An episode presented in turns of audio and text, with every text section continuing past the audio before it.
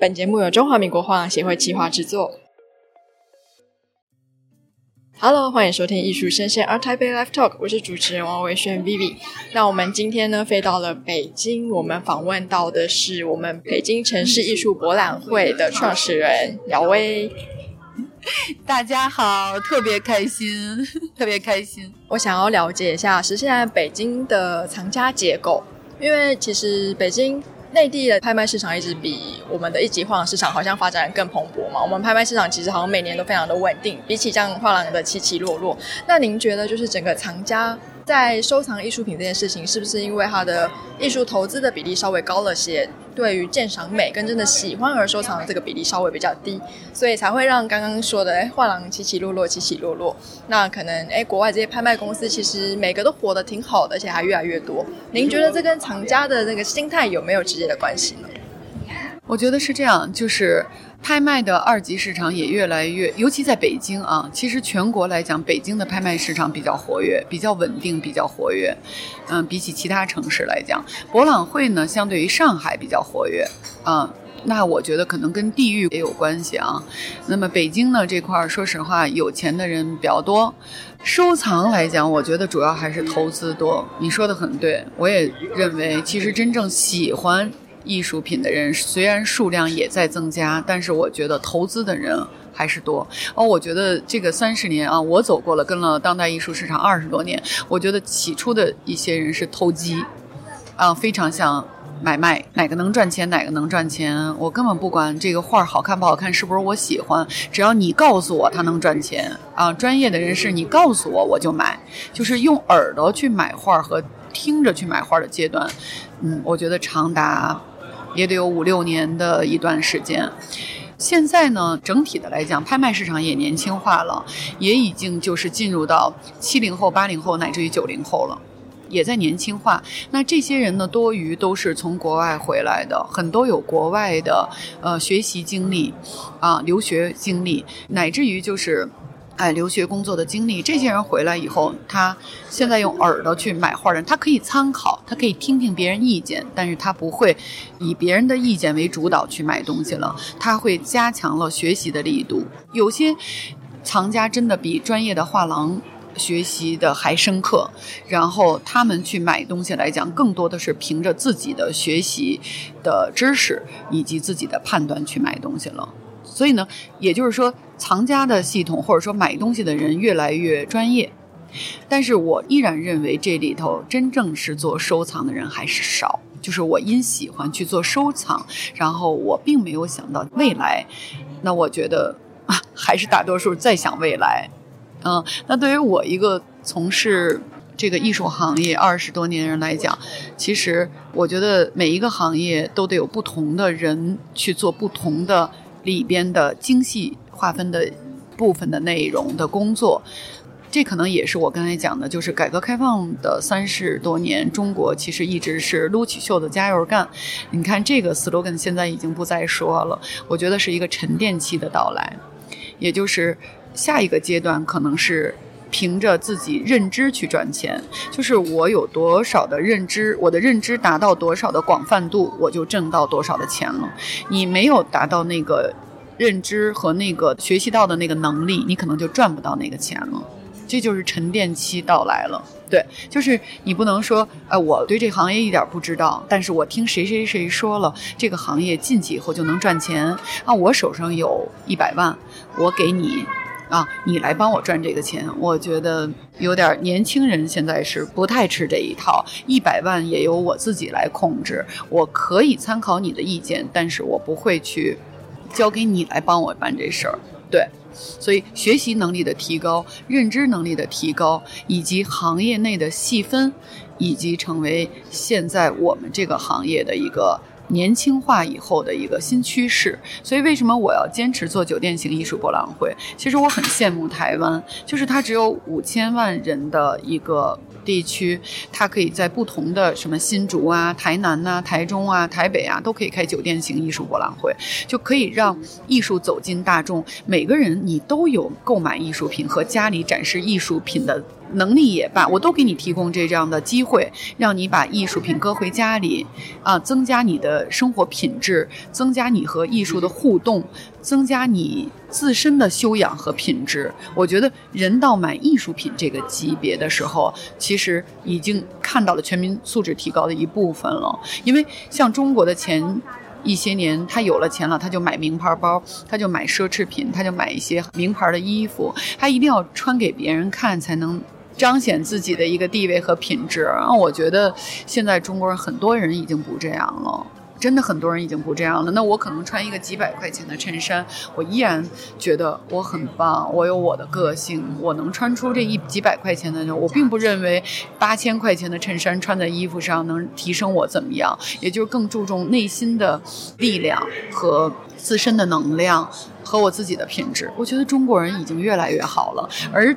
这一段我觉得真的需要十年八年的去提高，因为中国人有十三亿人呢，真的有十三亿，就说城里人口可能也得达到七八亿人口呢。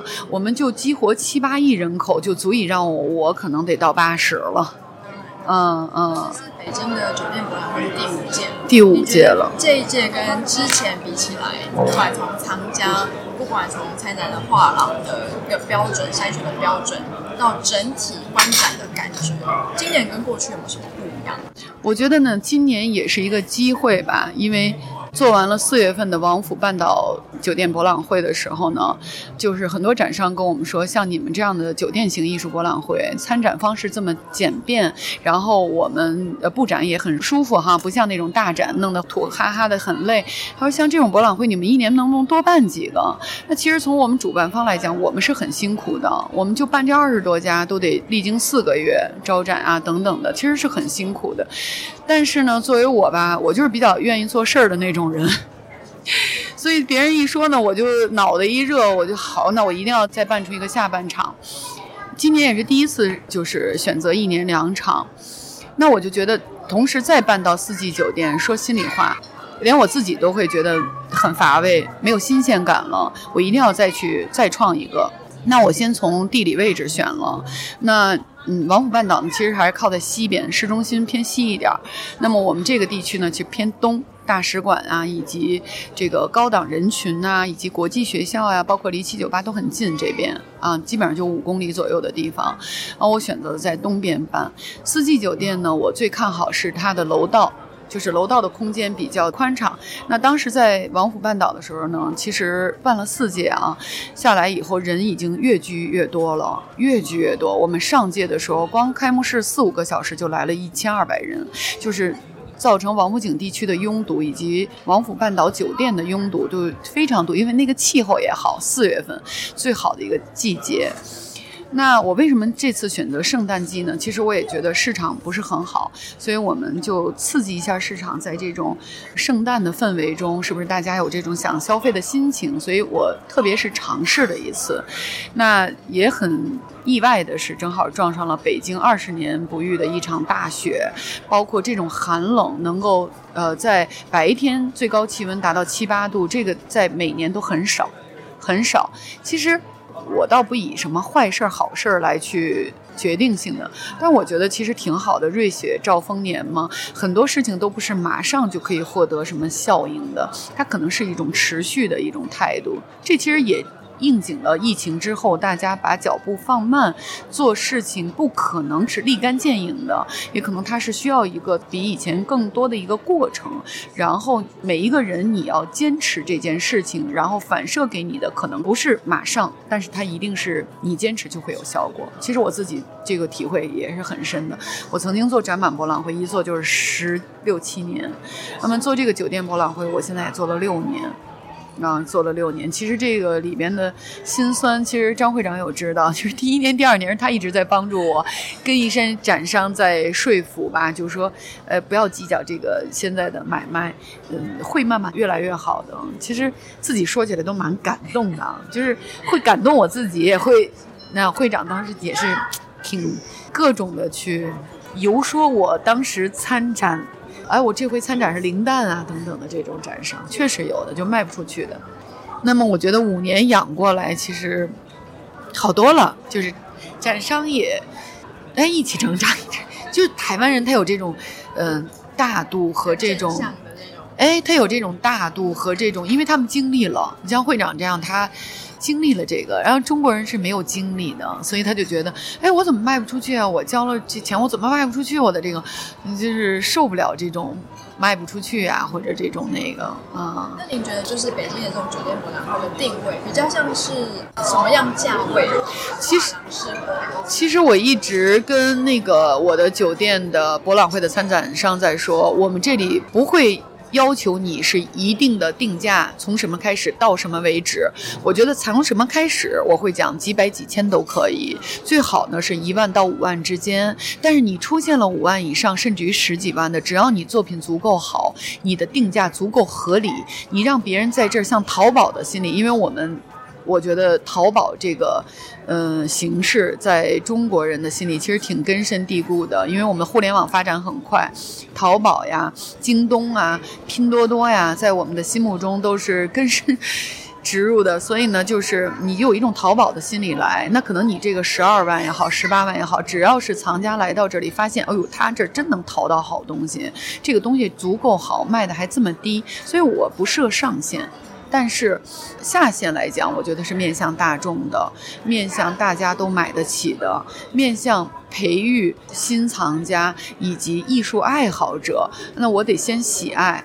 呃，然后藏家不是说一下就能成为藏家，买几万、几十万的东西，他肯定是先从一个杯子、一个小画、小东西先开始的。然后他买着买着，他会觉得，哎呦，真好，他愉悦了我自己，愉悦了生活，美化了家里，甚至于慢慢我还有闲钱，我愿意做个收藏。他不可能一下就成为一个收藏家，所以这个过程是我经历了二十年的从业，我自己太明白的一个道理。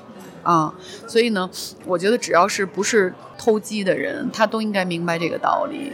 它是一个过程，嗯，它是一个过程。所以我希望就是酒店博览会呢，就是小东西你也带，而且你带的更多的去多元化的东西进到你的房间里不乏味，因为。我看过日本的，也看过台湾的。我发现其实我们的房间是最大的。当时王府半岛的时候，房间更大，最小房间在六十五，全是套间，它有四个空间。所以现在这边呢，也有两个空间，有的房子大一点，有三个空间到四个空间啊，大一点的。那么相对于房间这么大的，在亚洲的酒店博览会其实并不多。并不多，像日本的房间基本上小小的二十多平米吧，就那样的。所以我希望呢，带的一些更多样化的东西，就是让人进来以后，所谓的中国话就是东方不亮西方亮啊，可能看不上你这艺术家，但看他的那个艺术家的雕塑很好玩，那他坐下来了，他沉淀下来，他停留下来了，这就是一个画廊的成功。然后你再慢慢去推销他，让他认识你的艺术家，让他认识这些作品，这个过程我觉得是。是要有的，对，你别进去以后就是，比如说都是架上啊，或者说满满当当啊，都是一种品味的东西。包括其实张先生，我这次没有跟他去啊交流，还没有去哈。其实他以前在我们这儿特别出众，所以他被评为为最美画廊。我也想跟他一会儿去上面去交流一下，我相信他自己也会看到。嗯，三年他没有来，其实我们这些参展画廊的布展。是越来越会布展了，然后房间也越来越精彩了。可能他今天带来的作品，可能都是不是有点多了，甚至于布展起来并没有其他房间的那种舒适度和观展舒服的那种感觉了。其实今天我在见你之前，我有在各个画廊再去走访一下，我发现越是摆的东西少的画廊卖的越好，然后他们不断的在给，就是补给一些作品，带一些备选，就是卖了以后。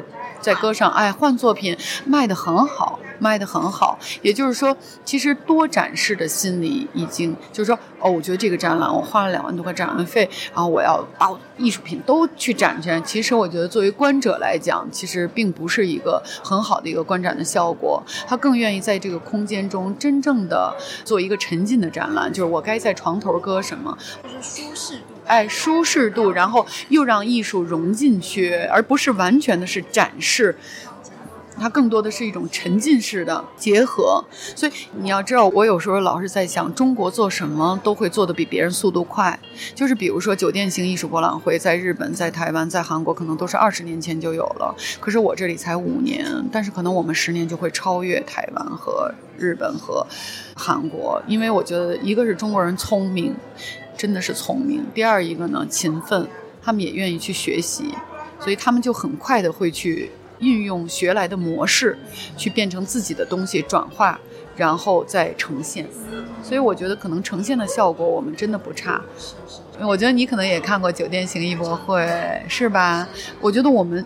我也挺想听听你觉得那个，就是我们这个感觉。其实今年整个看下来，就是因为我看过蛮多嘛，就是韩国、新加坡、香港，然后上海这些也看，啊，台湾的几档我是全部都看。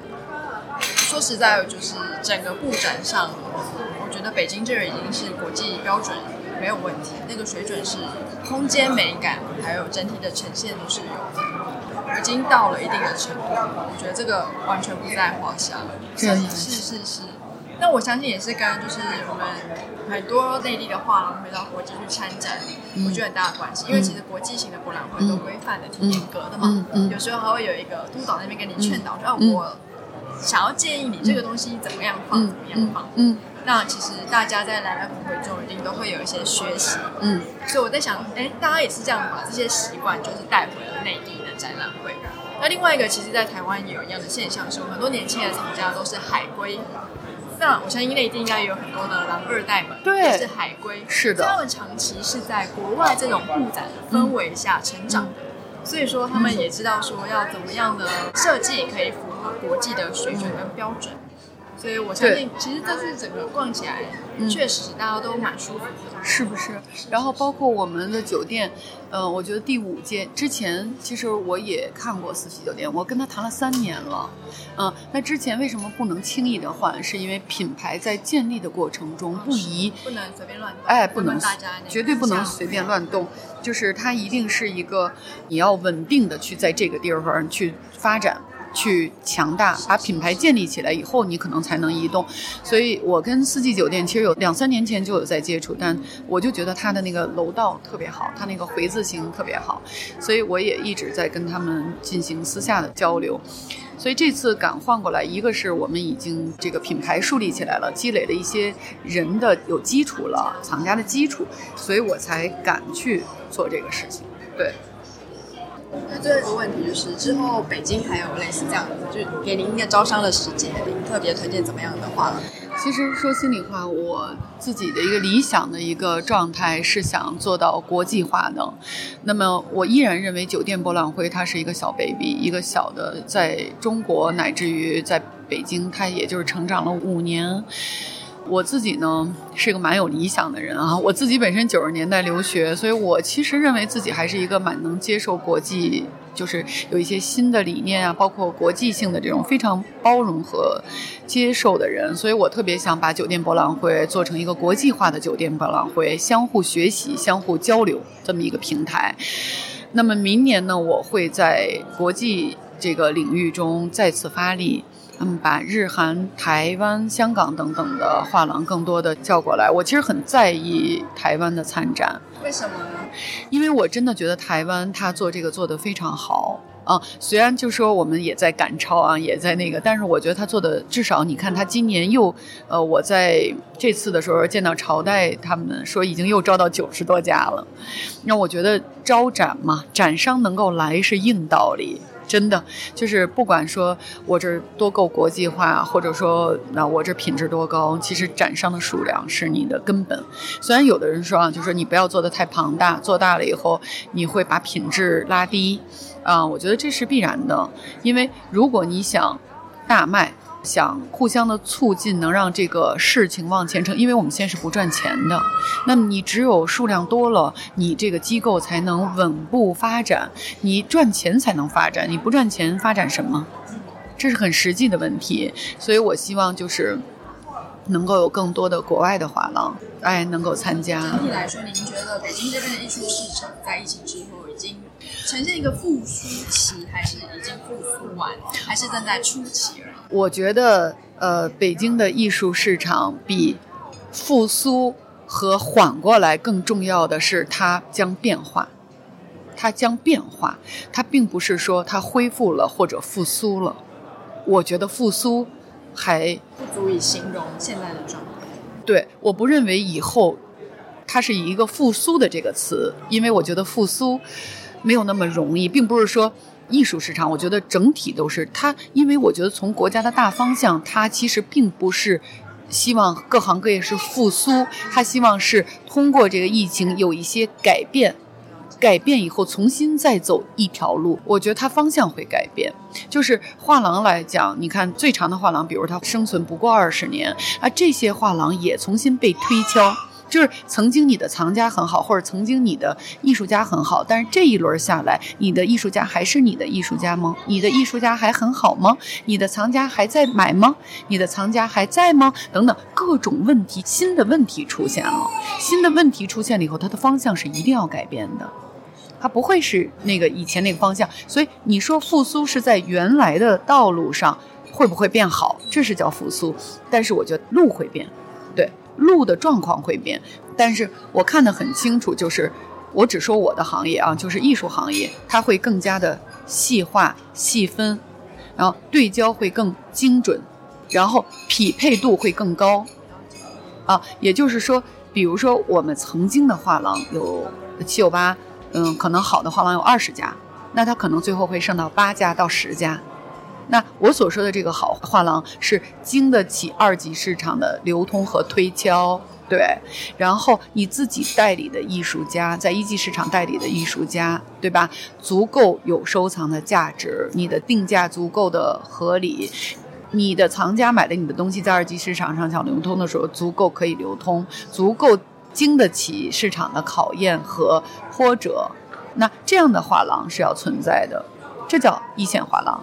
那么，有大多数的新画廊和曾经的画廊，你要怎么活着？你要怎么活着？这是要思考的问题了。你要怎么活着？你以前可能看不上，哦，我这艺术家卖一两万，那我卖一张画才赚五千块钱啊！这个时代来临了，因为艺术消费市场来临了。所以，这时候我为什么要做酒店博览会？你们可以重塑一下台湾的。